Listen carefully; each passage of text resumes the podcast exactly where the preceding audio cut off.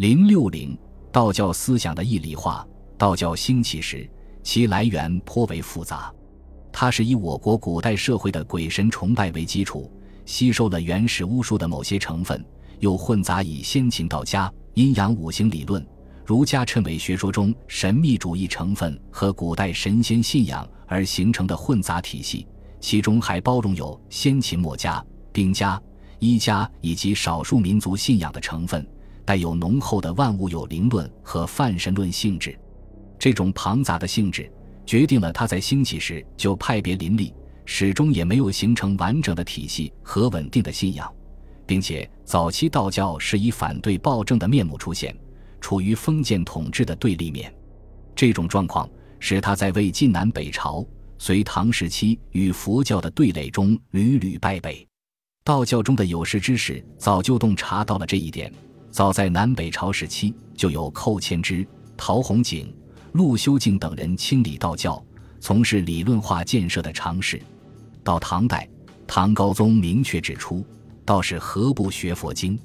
在这种情况下，道教学者们一方面融入儒家的政治思想与伦理思想，另一方面吸取了佛教义理以融入道教，更依托道家，使道教的理论化建设加强，并进一步向义理化方向发展。具体表现在四个方面：其一。用神仙信仰来阐发老庄思想，大兴主老谢庄之风。老子正是由先秦道家的创始人，成为道教尊奉的教主。道教与老庄道家的关系，人们往往混为一谈。其实，就道教的起源来说，无论是先秦老庄道家，还是秦汉之际的新道家，与之都无多大关系。甚至在原始道教经典中的有些思想，还和老。庄思想是相对立的，老庄基本上是无神论，他们提出道作为最高范畴，超越于鬼神、天地、阴阳之上；道教则主张粗糙的有神论。另外，老庄思想作为自然哲学，把天地人物的生死成毁都看作是自然的气化过程，反对长生；道教则以长生不死作为基本信念，二者只趋迥然不同。汉末宫廷以神话并祭祀老子，张道陵创立五斗米道，也曾奉老子，每日诵五千言，但并未附会教义加以解释。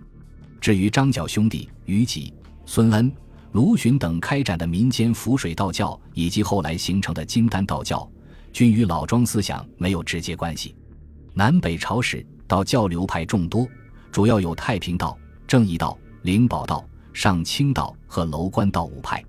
各道派自造道书，除正一道尊奉老子为太上老君外，其他四派钟楼观道奉老子弟子尹喜为祖师，似乎与老子还有点关系。与三派则均看不出与老庄有何瓜葛。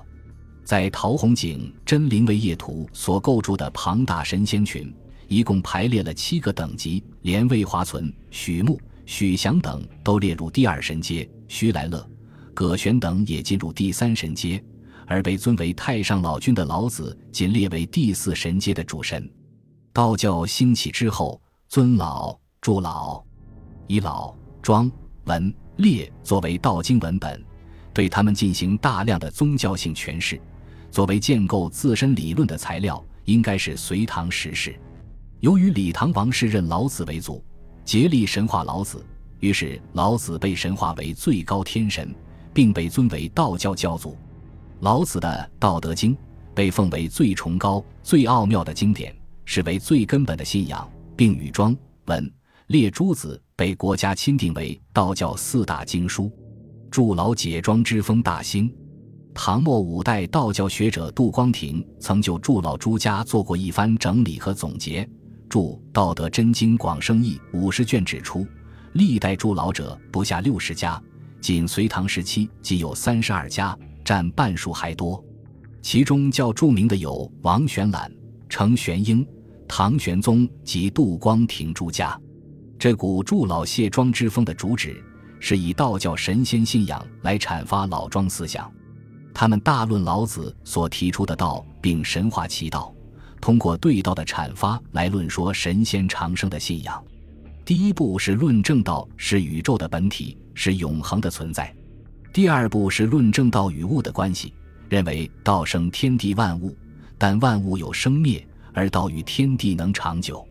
第三步是论证道与众生的关系，认为众生禀道生，但众生非是道，只能说道中有众生，众生中有道。众生欲得道，必须是能修而得道，得道则可以长久。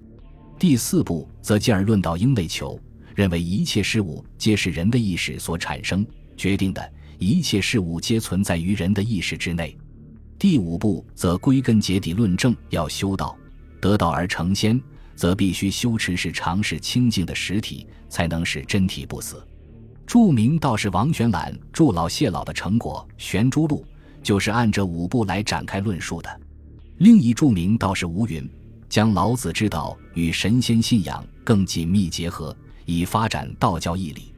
类似王玄览、吴云用神仙信仰阐发老庄之道的道教思想，在唐代十分盛行。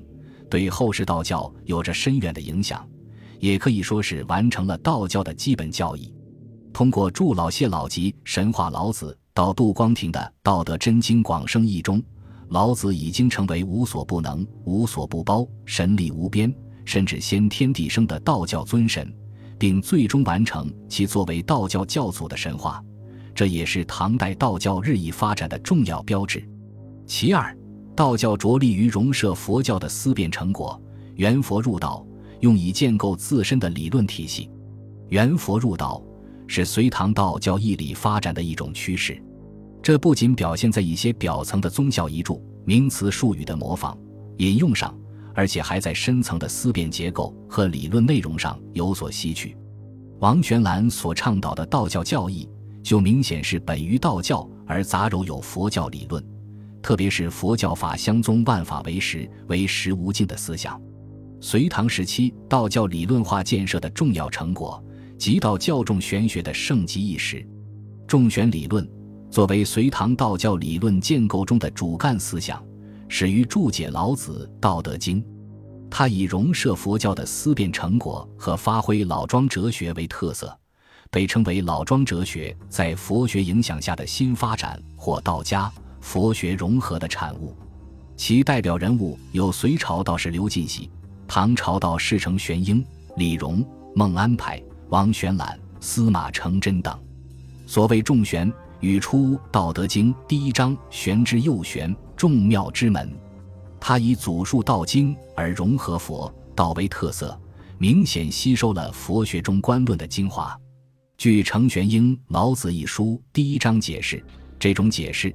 大体为后来的众玄诸家所沿袭，如李荣《道德经注》第一章云：“这种双前二边之论，显然来自鸠摩罗什所传龙树之学，以及他助老对损之又损的诠释。”道梦安排还把佛教颜真如破除妄执之意引进对老子本体论道的全解。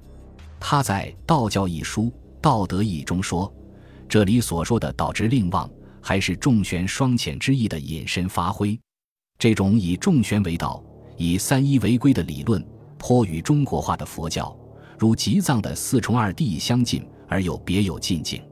众玄家们还吸取了佛教天台宗的止观论，着重阐发了修持之道在于主静坐忘。在这方面，司马承祯做出了突出贡献，他的《坐忘论》和《天引子》对后世道教徒影响很大。他以老庄思想为主体。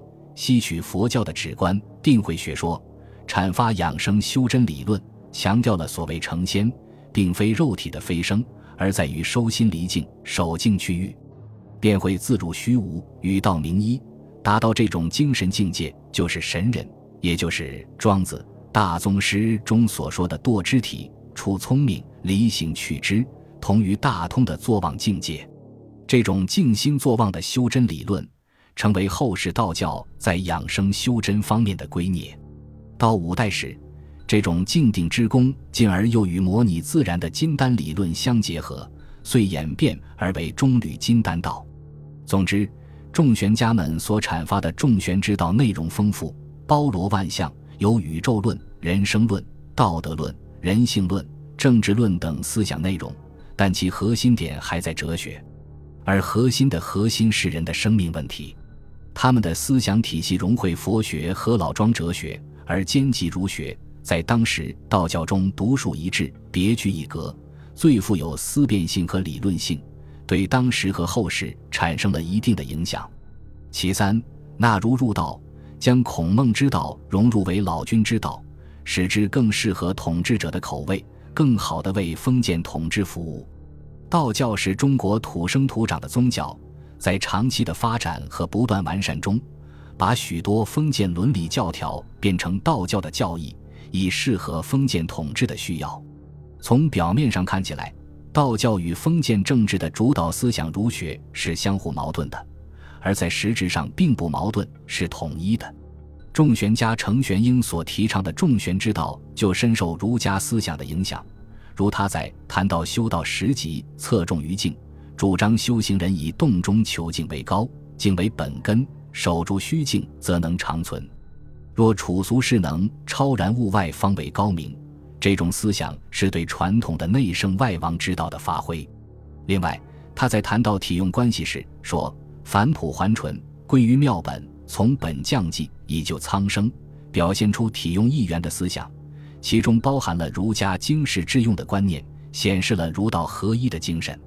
唐玄宗时，倒是吴云纳儒入道的思想更为明显，这大概与他本为鲁中儒士的经历大有关系。他的与道同一的修道观，就是从汉儒天人合一的宇宙观出发的。他的社会政治思想也是从天人合一的宇宙观出发的。他说：“从天道阴阳的变化去推究人事治乱的终极原因，之后又怎样去根治呢？”他主张。这样，吴云就将老子之道与孔孟之道由对立而归于统一。接着他又说，这又表明了他以道为本、纳儒入道的宗旨。唐末五代的杜光庭，便正是承袭和发扬了吴云的这一宗旨。他所撰《道德真经广圣义》便是具体体现。儒卷三第九说，表明了所持儒道既相契合，而道又高于儒的态度。杜光庭称道教为本朝家教，以老子为至尊，既是道教的需要，也是唐朝政治的需要。右卷五第二十曰：右卷一第七，他在解释老子的不上贤，乃是不上金训夸炫之行。老子的绝圣气质，并不是绝人意圣智，乃是在于一交诈聪明，遇事君君，臣臣，父父，子子，限速抱朴，真于忠孝。总之。其目的在于以道为主，融合儒道，这一宗旨也为后世道教所沿用。其次，文史斋教仪式，并使之规制化，初步完成了道教理论从形式到内容的系统化过程。道教自创立时就存在着组织混乱、科律废弛的现象。南朝宋道士陆修静针对这种情况，曾进行过整理道教斋教仪范的努力。但由于当时国家分裂，他所倡导的以斋仪为主的道教，仅局限于南朝行道，故又称为南天师道。隋唐大一统局面的相继出现，为道教科仪的重新整理提供了有利的社会条件。这个时期道教科仪的整理卓有成效，对此做出贡献的有张万福和杜光庭。张万福约活动于盛唐时期，他在陆修净斋法的基础上。进行了进一步完善，他所编撰的科仪经文既有《传授三洞经戒法录略说》《三洞法符科戒文》《洞玄灵宝道士受三洞经戒法录则日历》《洞玄灵宝三十名会形状据官方所闻》叫三洞真文无法正义蒙微录立威仪等，《传授三洞经戒法录略说》分上下两卷，简述道教的经戒。根据信教对象的品位不同而受之的种种戒律，与这一著作相关的《洞玄灵宝道士受三洞经戒法录则日历》，旨在说明道士受经戒以什么日期为最佳。这两部著作是他对经戒所做的清整。叫三洞真文无法正义蒙微录立威仪，则是他在教义方面做的整理；而三洞法符科戒文，则是他对道教服饰制度所做的解说。张万福编录整理的斋教科仪散佚较多，但仅从现存资料来看，亦足以说明他是记录修静之后，杜光庭之前对道教科仪做出贡献的一位道士。他的工作为杜光庭在道门斋艺上的继续发展创造了条件。杜光庭生活在晚唐五代，他是道门科仪的集大成者。他曾师从天台山的茅山派道士应宜解，既得了上清大法，也受过龙虎山天师的法录。他常为道法科教。自汉天师及陆修静传记以来，岁月绵渺，即将废坠。于是他考定真伪。条例始末，将茅山道与天师道两派的斋教仪式分门别类整理成《道门科范大全集》八十七卷。一方面是将道教主要道派的斋教仪式统一起来，并加以规制化；另一方面则是将其表奏、此章、书起、颂赞、咒愿加以文饰，并且对各种仪式敷衍以艺术的内容。他最终完成了道教斋教仪式的制定。他所制定的道门科范，至今仍为道教所沿用。隋唐五代道教向义理方面发展做出贡献的，还有梁丘子、胡因之阐发《黄庭经》，张志和之阐发《义理》，吴云之阐发《牺牲经》，李全、张果之阐发《阴符经》，彭晓之阐发《参同契》，吕求方远之阐发《太平经》等。总之，唐代统治者抬高道教。尊奉《道德经》，道教徒便从宗教角度来阐发老庄思想，造作或文饰其以神仙信仰为核心的教义，元佛入道，纳儒入道，完成了道教斋教科仪的规范，使道教从低层次的粗俗的宗教形式发展为高层次有教养的理论形态。这不能不说是中国道教发展史上的一个重要转变。本集播放完毕。感谢您的收听，喜欢请订阅加关注，主页有更多精彩内容。